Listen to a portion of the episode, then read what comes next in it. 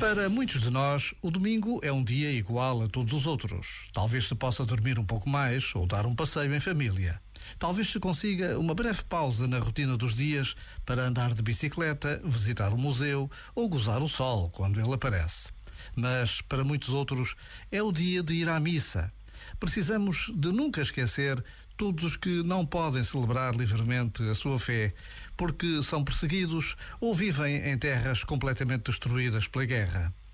Por vezes, basta uma breve pausa para nos deixarmos tocar pela lembrança deste tempo que vivemos, em que todos os dias nos chegam notícias que tantas vezes preferimos ignorar. Já agora, vale a pena pensar nisto.